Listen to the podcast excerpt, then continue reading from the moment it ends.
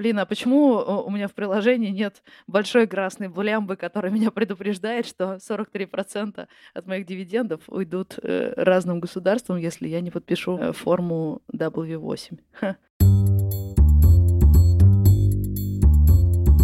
Привет! Меня зовут Саша Волкова, и это подкаст «Деньги делают деньги». Подкаст о том, как зарабатывать много-много на бирже. Я только новичок, начинаю инвестировать, и мне помогает Валерий, эксперт московской биржи. Привет, Валер. Привет, Саша.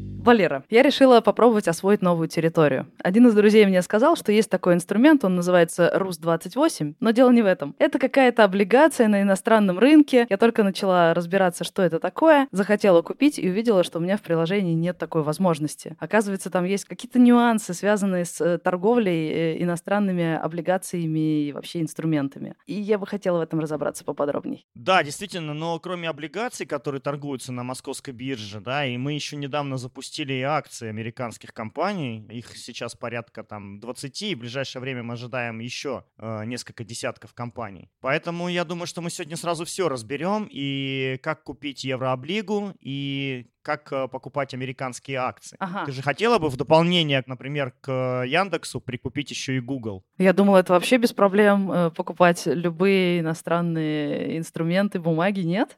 Там какие-то нюансы есть? Ну вот сейчас как раз мы поговорим э, об, обо всех э, нюансах э, с моим гостем. Мы его уже звали, когда рассказывали про что такое акции, как они устроены. Да, я сегодня позвал Бориса Блохина, директор департамента рынка акций Московской биржи. Именно он запустил в августе этого года акции американских компаний на московской бирже. И сегодня ты можешь помучить его всеми вопросами, которые у тебя есть. Борь, если я хочу купить акции, облигации иностранные, куда мне идти, что нажимать, как их покупать? Если ты хочешь приобрести акции американских компаний, которые торгуются с 24 августа на московской бирже, ты можешь прийти к своему брокеру, открыть у него счет, если он еще не открыт, и в строке поиска приложения или какого-либо торгового терминала, например, Quick, ты можешь набрать тот тикер американской акции, которую ты хочешь купить, и увидеть, что он торгуется на московской бирже за рубли. После этого ты можешь подать заявку и совершить сделку. Все так же, как по российским акциям. Воу, то есть я могу купить прямо за рубли. Я просто до этого пыталась купить что-то из иностранных акций и облигаций, и мне нужно было сначала перевести рубли в доллары. И отдельный вопрос, по какому курсу тогда все это делается? То есть сейчас московская биржа автоматически э, конвертирует и продает мне за рубли? Да, ты можешь купить за рубли, но все-таки это не автоматическая конвертация. Вот здесь я бы хотел сравнить с акциями, которые уже торгуются на московской бирже. Например, возьмем акцию Яндекс, про которую уже поговорил Валера. Акция имеет первичный листинг на бирже NASDAQ, США, и при этом она торгуется на московской бирже за рубли. Казалось бы, немножко странно покупать акцию иностранную, которая торгуется первоначально на зарубежной бирже, но покупать ее за рубли. Но при этом сейчас все инвесторы в России знают, что акция Яндекса стоит примерно 5000 рублей, но при этом никто не может сразу сказать, сколько она стоит в долларах. Все настолько привыкли покупать ее за рубли, потому что это удобно, не надо делать конвертацию, можно просто перечислить с рублевого счета на брокерский счет рублей и сразу же сделать сделку. В этом плюс э, это экономит время на эту конвертацию, и это экономит расходы расходы, потому что когда ты покупаешь доллар, даже на бирже, это максимально выгодный способ приобретения валюты, но ты все равно платишь комиссию, все равно платишь минимальный спред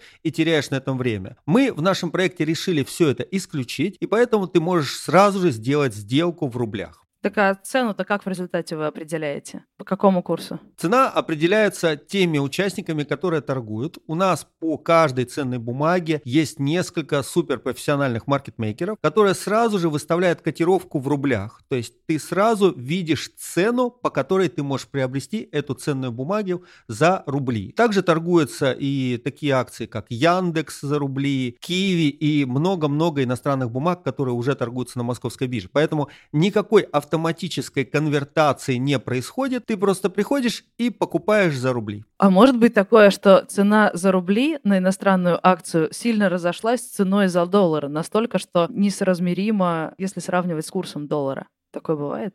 Привет, это снова Лев Пикалев, продюсер этого подкаста. Сейчас будет упомянуто несколько слов, которые вам могут быть неизвестны, поэтому я должен вмешаться и рассказать вам о них. Market Maker — это компания, которая на основании специального договора обязана выставлять котировки на покупку и продажу определенного актива. Разницу между лучшими ценами покупки и продажи принято называть спредом. И, соответственно, чем больше маркетмейкеров и уже спред, тем более ликвиден инструмент. То есть тем проще и выгоднее совершить с ним сделку в любой момент торгов. А теперь поехали дальше. Мы работаем с маркетмейкерами, и, как я уже сказал, у нас работают крупнейшие маркетмейкеры, поэтому они работают в рамках требований, которые мы, биржа, предъявляем к ним. То есть они устанавливают специальный спред. Этот спред должен быть не шире определенной величины, поэтому э, всегда ты можешь совершить сделку. При этом твой вопрос абсолютно правильный, и я бы здесь отметил, что так как иностранные акции торгуются на московской бирже, начиная с самого утра, с 10 утра, когда Соединенные Штаты еще даже не проснулись, глубоко спят, то есть американские биржи закрыты. Так. В этот момент, э, безусловно, ценообразование происходит отличительно, нежели на американских биржах, когда они открываются. Поэтому до открытия э, американских бирж ликвидность может быть чуть меньше, чем э, после открытия, и э, спред может быть чуть-чуть больше, нежели после открытия американских бирж. Но при этом э, ты всегда, опять же, сможешь совершить сделку, сможешь поставить свою цену, которая тебе интересна, и совершить по ней сделки, если по этой цене будут проходить, соответственно, сделки и заявки. Слушай, ну у вас есть специалисты, которые определяют цену, но все равно же это рынок, все равно все определяют сами игроки, продавцы, покупатели. Так ведь? Да, абсолютно верно, абсолютно верно, и все зависит от того потока, потока спроса или предложения, которые участники присылают на биржу. Но еще раз повторюсь, э, это ликвидные инструменты, это инструменты, которыми торгуют по всему миру. Московская биржа не единственная биржа, на которой торгуются американские ценные бумаги. Они торгуются на не менее 10 бирж в Европе, они торгуются в Латинской Америке. Поэтому можно сказать, что по американским ценным бумагам практически 24 часа в сутки есть такая или иная твердая котировка. Поэтому проблем с ценообразованием по этим инструментам нет. Они сверхликвидны. Да, просто участники еще принимают во внимание, действительно, ты права, и курс э, рубля по отношению к доллару. И если происходят э, какие-то изменения в этом курсе, то, естественно, они учитываются и в рублевой цене. А могу я так посмотреть, сколько стоит акция Гугла на американской бирже, посмотреть, какой сейчас курс ЦБ, и если на московской бирже э, акция выгоднее, то скорее ее покупать, потому что явно потом она подтянется. Только только не курс ЦБ, а курс онлайн тебе нужно смотреть, тот, который есть прям э, текущий валютный курс, потому что курс ЦБ у нас, он э, запаздывает, да, он на следующий день ага. определяется в 12 э, часов э, сегодняшнего дня. Э, поэтому, конечно же, нужно ориентироваться на онлайн, на тот курс, который сейчас есть в торгах, например, на валютном рынке Московской биржи. А, получается, что с утра мы торгуем вслепую, потому что мы не знаем, что происходит с акцией на американском рынке, пока он не открылся, и на российском рынке происходит происходит что-то совершенно автономное. Потом открывается американский рынок, и мы подтягиваемся к ним. А что происходит вечером? Вечером, наоборот, они торгуют без нас? Нет, вечером мы торгуем вместе с американским рынком и даже чуть дольше потому что в зависимости от летнего или зимнего времени в Соединенных Штатах торги заканчиваются либо ближе к полуночи, либо в 11 вечера по Москве. А в июне этого года была внедрена вечерняя сессия на рынке акций, поэтому и российскими, и американскими акциями можно торговать вплоть до полуночи, а точнее 23.50. И в ближайшее время, в ноябре, мы добавим возможность торговать ETF-ами и BPIF-ами также до полуночи. Поэтому здесь никаких проблем нету. Э, торговая сессия, э, включая основную вечернюю, является одной из самых длинных в мире, поэтому инвестор может совершить сделку и в 10 утра, и в 23.49. Ничего себе, московская биржа никогда не спит. Окей, а как я тогда в процессе плачу налоги? Потому что с российским налогообложением мы разобрались, как и когда наша налоговая приходит за своей долей. А если я покупаю американские акции, облигации, что там с налогами? Это совершенно правильный вопрос. Как сказал господин Франклин, есть две неизбежные вещи. Это смерть и налоги. Если ученые борются с первой, то вторую вряд ли кто-то сможет победить. И американские акции, безусловно, тоже требуют специального налогообложения. Мы все знаем по многим фильмам и книгам, что в США очень внимательно следят за уплатой налогов. Что является различием между налогообложением российских и иностранных ценных бумаг? Ну, возьмем для начала самое простое. Это операции купли-продажи. Ты купила, допустим, акции Boeing за 13 тысяч рублей и продала их за 14 тысяч рублей. Ты получила доход в размере 1 тысячи рублей. С этого дохода брокер, действуя как налоговый агент, должен удержать 13%. Здесь все абсолютно идентично российским акциям. В конце года налоговый агент осуществляет все свои процедуры и удерживает налог. Либо удерживает, когда ты выводишь денежные средства с брокерского счета. Повторюсь, абсолютно идентично. Но при этом есть большой плюс именно рублевых торгов. А, я знаю очень много друзей, которые совершали операции с иностранными бумагами, с евробандами, с иными инструментами, которые номинированы в иностранной валюте. И очень часто у них с брокерами возникают разговоры, как же так, я купил за 100 долларов, продал за 100 долларов, а вы мне требуете еще оплатить налог в размере 5000 рублей. Откуда этот налог взялся, если я не получил прибыли? Здесь все инвесторы забывают о том, что налоговый кодекс и налоговое регулирование в России действует в рублевой зоне. То есть всегда надо учитывать, а какой был курс рубля к доллару в момент покупки и продажи. Исходя из рублевой оценки как раз и выставляются налоговые требования. Поэтому, когда ты изначально торгуешь в рублях, ты сразу видишь свой финансовый результат в рублях, который и будет учтен для налогообложения. То есть не возникнет ситуации, когда ты торгуешь в долларах, думаешь, что ты не зарабатываешь, а, и потом тебе приходится уплачивать налог. Ты сразу видишь, что да, ты заработала прибыль и надо оплатить налог. Но повторюсь, по сделкам купли-продажи это делает брокер. У тебя здесь никакой головной головной боли нет. А налоги такие же, как в России? То есть э, я да, плачу 13%. те же 13%? Да, абсолютно верно. Все налоги такие же, ты платишь также 13% от дохода в виде разницы между продажей и покупкой. Различия начинаются в моменте налогообложения дивидендов. Вот это принципиальный вопрос, который отличает российские акции и иностранные акции. Так. По российским акциям налогообложение предусматривает 13% налог по дивидендам, его удерживает депозитарий при выплате э, дохода в виде дивидендов, и также у тебя нет никакой головной боли абсолютно. Что касается американских акций, здесь различие заключается в следующем. Первое. Если ты не претендуешь на налоговую льготу, а между нашими странами, между США и Россией, есть договор об избежании двойного налогообложения. Если вкратце, это значит, что ты можешь платить меньше. Но для этого надо сделать определенные действия и подтвердить свою льготу. Если ты не подтверждаешь льготу, то есть ты ничего не делаешь, просто покупаешь акцию, ждешь дивиденды, то тебе придет дивиденд с вычетом 30%. Это налог, который удерживает налоговая служба США, IRS, и перечисляет в бюджет США. Поэтому ты получишь 0,7 от дивиденда. И тебе не надо будет ничего э, платить, не надо будет никуда отчитываться, просто тебе придут деньги и дополнят твой портфель. Если же ты хочешь подтвердить льготу и платить меньше, ты заполняешь специальную декларацию. Она называется W8. Звучит страшно, но поверь, ее заполнять совсем не страшно. Она очень простая, ее можно заполнить в бумаге, ее можно заполнить электронно. Брокер при этом обязательно тебе поможет. Что даст тебе эта декларация? Эта декларация тебе позволит платить 13% вместо 30%. Согласись, это существенная экономия. Но эти 13% ты заплатишь двумя траншами. Первое. При подтверждении льготы, при поступлении дивидендов у тебя будет удержано 10% сразу же. То есть тебе придет 90% дивиденда на твой брокерский счет. И при этом тебе надо будет самостоятельно дополнительно заплатить 3% в налоговую. То есть по окончании года тебе надо взять документы и пойти в налоговую или подать декларацию 3 НДФЛ электронно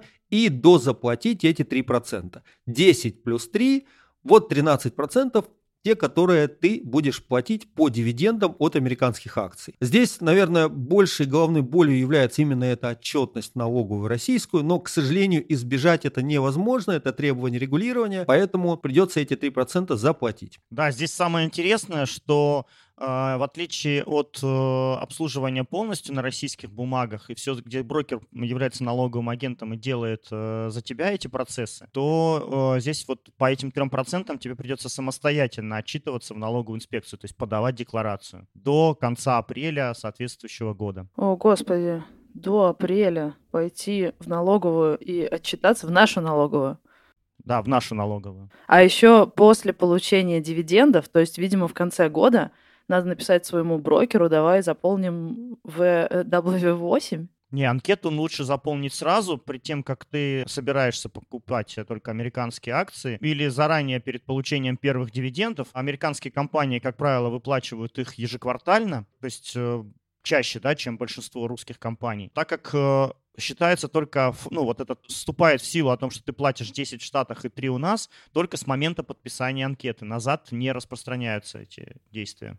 А, то есть мне нужно это сделать заранее, чтобы первые же дивиденды уже пришли по этой схеме. Прикольно. Самое интересное, что если ты не, под, не запишешь эту анкету, я недавно узнавал у брокера, то американцы спокойно удержат с тебя э, 30%. Но дивиденды ты, ты здесь, в России, все равно получишь. Значит, равно... я еще 13 получу. Да, и все равно здесь э, российская налоговая инспекция попросит с тебя заплатить дополнительно 13%. О, господи. Блин, а почему у меня в приложении нет большой красной булямбы, которая меня предупреждает, что 43% от моих дивидендов уйдут э, разным государствам, если я не подпишу э, форму W8? Ха. Так, есть еще какие-то подводные камни с, например, с комиссиями? Есть там какие-то хитрые еще комиссии на американские акции, облигации? На московской бирже никаких хитрых комиссий нет. Э, у нас прозрачная тарифная линейка для участников торгов. И она абсолютно не отличается от российских ценных бумаг, поэтому не надо будет в голове держать разные цифры. Покупаешь ли ты Сбербанк или Газпром, или ты покупаешь э, Google, Boeing э, и Facebook, э, комиссия будет одинаковая.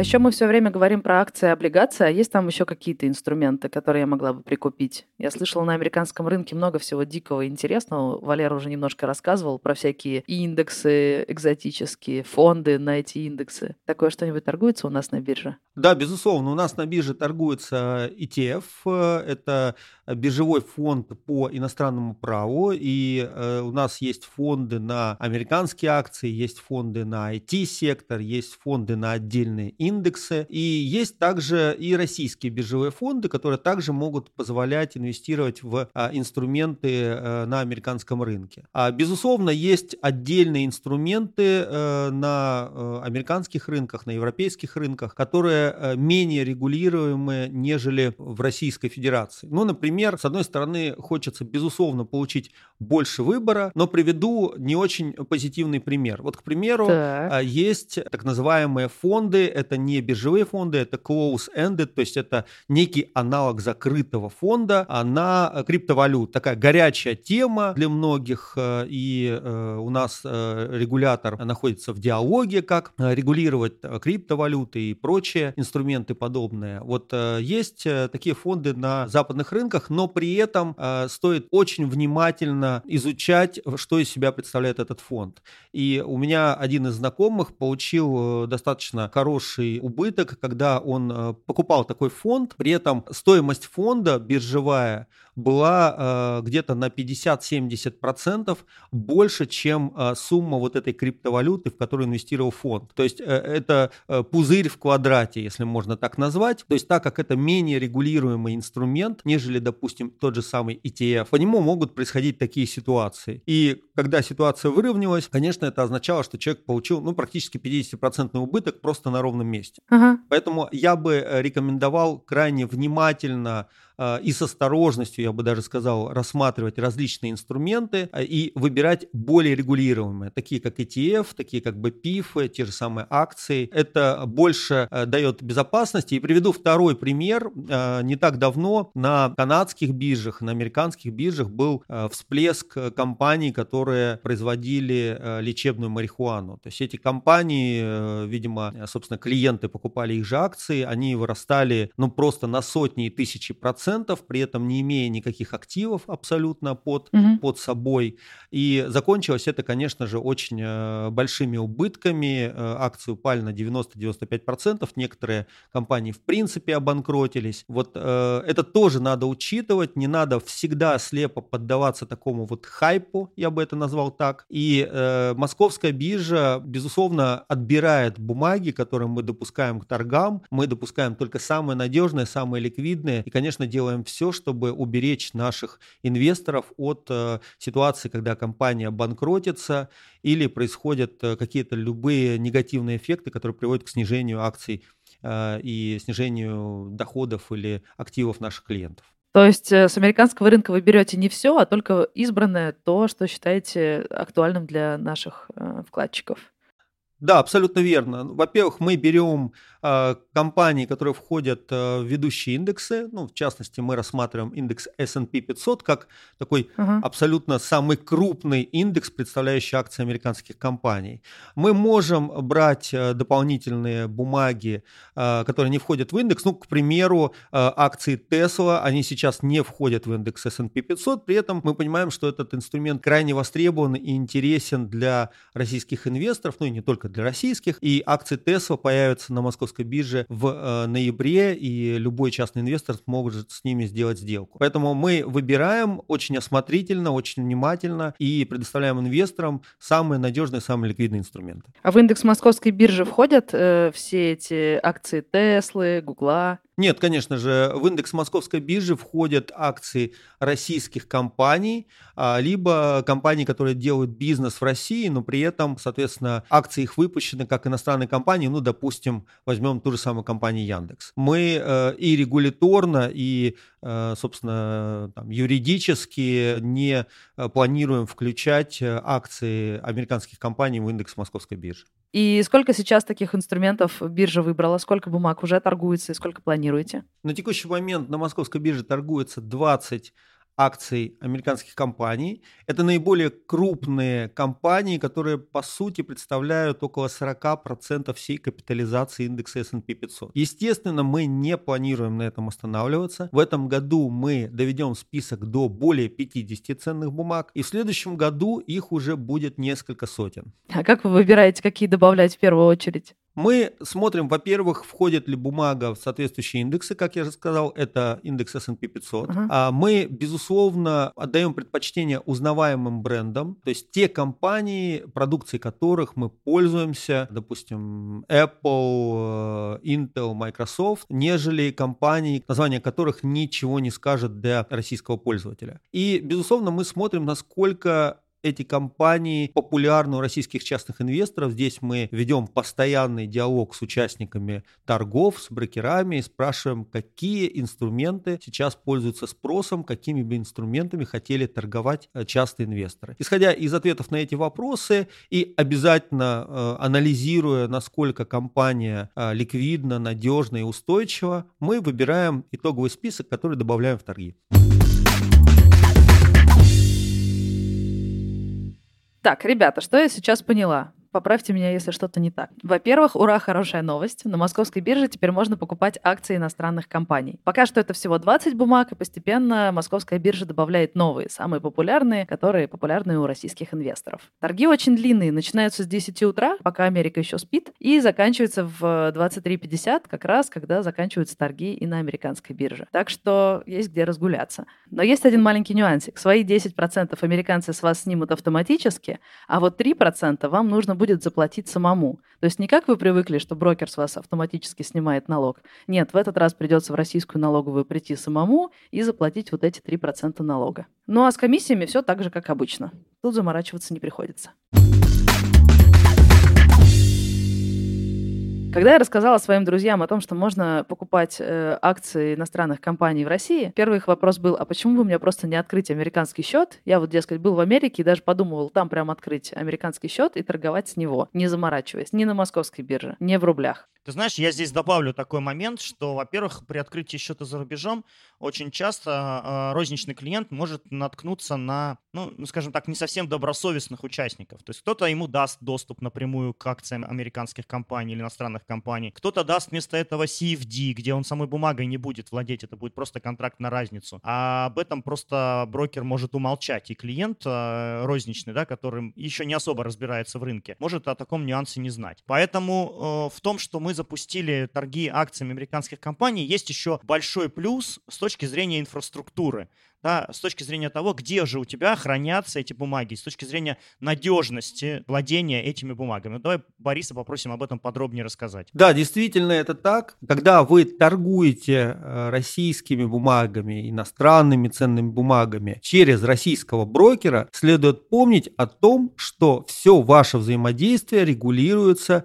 регулятором как бы это ни прозвучало, э, Банком России и регулируется достаточно жестко. То есть регулятор обязательно смотрит за правильным выполнением всех функций брокером. Вы можете пожаловаться на вашего брокера, и брокер, безусловно, обязан выполнять свои функции, которые прописаны в договоре. В случае, когда вы открываете брокерский счет не в России, вы не можете уже обращаться к российскому регулятору и просить защитить ваши интересы. Недавно я сталкивался со статьей, что многих российских и не только российских инвесторов ставят перед требованием закрыть их счета вне зависимости от э, цены акций, их требуют закрыть позиции, вывести деньги по разным причинам. И, э, как правило, эти причины даже не называются, и пожаловаться в этом случае некому. Поэтому, когда вы работаете в России, России, вы работаете по российскому регулированию, и российское регулирование вас, как частных инвесторов, защищает. Это очень важный момент. Особенно если касается недобросовестных участников, как сказал Валера, которые не из качественных юрисдикций вам предложат осуществлять инвестиции, такие как Соединенные Штаты, допустим, Великобритания, а из каких-нибудь офшорных зон, где вы, в принципе, можете даже не найти концы, где ваши деньги и где ваши брокерские счета. Второй важный момент – это надежность и сохранность ваших активов активов. В случае, когда вы открываете брокерский счет у зарубежного брокера, вы переводите ему денежные средства, ценные бумаги хранятся также у этого брокера, естественно, это все за территорией Российской Федерации, и в случае, если происходят какие-то негативные а, последствия, вы э, можете рассчитывать на то, что получите какую-то сумму, но вам необходимо будет разбираться именно в той юрисдикции, где находится брокер. Когда мы говорим про Российскую Федерацию, ваши ценные бумаги хранятся в в НРД. Это э, центральный депозитарий, в котором учитываются все ценные бумаги, и российские, и иностранные, которые торгуются на московской бирже. Осуществляется их хранение. И э, ценные бумаги и денежные средства также учитывает, безусловно, ваш брокер. Поэтому в случае каких-либо проблем, вы всегда сможете обратиться к брокеру или к регулятору, как я сказал, и выяснить все-таки в чем проблема и почему ваш брокер, допустим, не выполняет свои обязательства. Простите, но еще раз. Просто, Валер, ты как будто бы, когда мне рассказываешь о том, что все делается через цепочку брокеров, разве ты мне, наоборот, не против того, чтобы я торговала на собственной российской бирже? Э, российский брокер не имеет прав на американской бирже. Значит, когда я покупаю у себя в приложении брокера акцию Гугла, я не непосредственно с Гуглом общаюсь, а через цепочку субподрядчиков. Разве нет? А вот если я открою счет в Америке, американской, я буду непосредственно иметь дело с их биржей и с их брокерами. Или нет? Тут есть три момента. А, первый момент. Э, ты идешь э, в Америку и открываешь у американского брокера счет. И этот американский брокер прямо э, имеет доступ на американскую биржу. Вроде бы идеальная схема. Вообще минимум посредников и все напрямую. Но здесь была часть, где я говорил, что почему там не действует российское регулирование, что ты никуда не пожалуешься, тебе могут в любой момент сказать закрыть счета. И Валера до этого сказал, что тебе хороший брокер, там какой-нибудь глобальный банк, там Goldman Goldman Sachs и прочее тебе счета не откроют, Interactive Brokers у тебя потребует там минимум 10 тысяч долларов или больше, а какие-нибудь совсем мелкие могут тебе дать доступ, но чем ты там торгуешь, вообще непонятно. То есть это вот первый момент. То есть э, есть и плюсы, и минусы. Да, ты ближе, но есть минусы, что это вообще не российское регулирование, и на кого ты там нарвешься, там непонятно. Угу. Второй момент. Если ты через российского брокера ходишь на американский рынок, то есть ты говоришь, окей, я хочу, чтобы это было под зонтиком российского регулирования, чтобы чтобы ЦБ смотрела, как меня обслуживают и все ли хорошо. В этом случае, да, ты получаешься под российским зонтиком, но цепочка, как ты дотягиваешься до американской биржи, существенно удлиняется. Появляются новые субброкера со своими какими-то рисками, со своими какими-то вопросами, и в итоге ты не можешь быть даже уверена, а где хранятся бумаги, и все ли хорошо у этой цепочки брокеров, через которые российский брокер получает доступ на Америку. Да. Это второй момент. То есть есть и плюсы, и минусы. И теперь последний момент. А торговать здесь с российским брокером на российской же бирже. Отвечаем на вопрос. Ты под зонтиком российского права, ты можешь прийти в Центральный банк пожаловаться, если кто-то что-то нехорошо сделал. И при этом ты напрямую получаешь эти ценные бумаги. То есть у тебя взаимоотношения с твоим брокером и с московской биржей в лице э, центрального контрагента и центрального депозитария. Твои бумаги здесь, вот ты их купила, ты их тут же получила, они здесь хранятся. Ни через какую цепочку они не проходят. Вот прямо купила и здесь же получила. Поэтому здесь везде плюсики. Ну и последнее. Если я сейчас пойду выбирать, какую из 20 акций мне купить, меня уже ребята немножко научили и э, фундаментальному анализу, и немножечко техническому, но где мне брать информацию об этих акциях? Аналитику финансовую, всякие показатели. Практически все российские брокеры, которые предоставляют возможность торговать американскими акциями, предоставляют и аналитику или рекомендации, будь то инвестиционные идеи или какие-либо рекомендательные сервисы в виде автоматического трейдинга и так далее. Поэтому ты можешь обратиться к своему брокеру и задать вопросы, получить либо аналитический отчет, либо список ценных бумаг, которые брокер твой рекомендует для включения в инвестиционный портфель. Здесь следует заметить, безусловно, про требования диверсификации. Не забывай, пожалуйста, что не надо все класть в одну корзину и выбирай те акции, которые ты знаешь, в бизнес которых ты веришь. Окей, тогда пойду на московскую биржу и выберу себе 20 акций. Хотя нет, сначала я пойду к своему брокеру и узнаю, как подписать декларацию W8 а потом уже пойду выбирать акции. И вообще, вы можете забыть все, что сказано в этом подкасте, запомните только одно. Надо подписать декларацию W8, потому что если вы этого не сделаете и забудете про нее, тогда вы заплатите сначала 30% в США, и еще придется заплатить налоги в России. Да, ты права. Э, вопрос налогов является здесь одним из самых сложных, и специально для инвесторов, для тебя и любых граждан, которые будут покупать американские ценные бумаги, мы на сайте Московской биржи выложили материалы, которые в простом визуальном виде показывают, какие налоги и куда надо будет платить. Мы обязательно Класс. предоставим эту ссылку тебе и будем рады, если ты положишь ее слушателям. И, кстати, для тех, кто хочет больше узнать об иностранных акциях, мы подготовили на школе Московской биржи специальный курс. Записывайтесь на него, и вы узнаете о том, как торговать иностранными акциями и о том, как платить по ним налоги. Да, ссылка будет в описании, ребят. Спасибо, Борис, спасибо, Валер, пока. Пока, Саш. Спасибо большое. Пока-пока.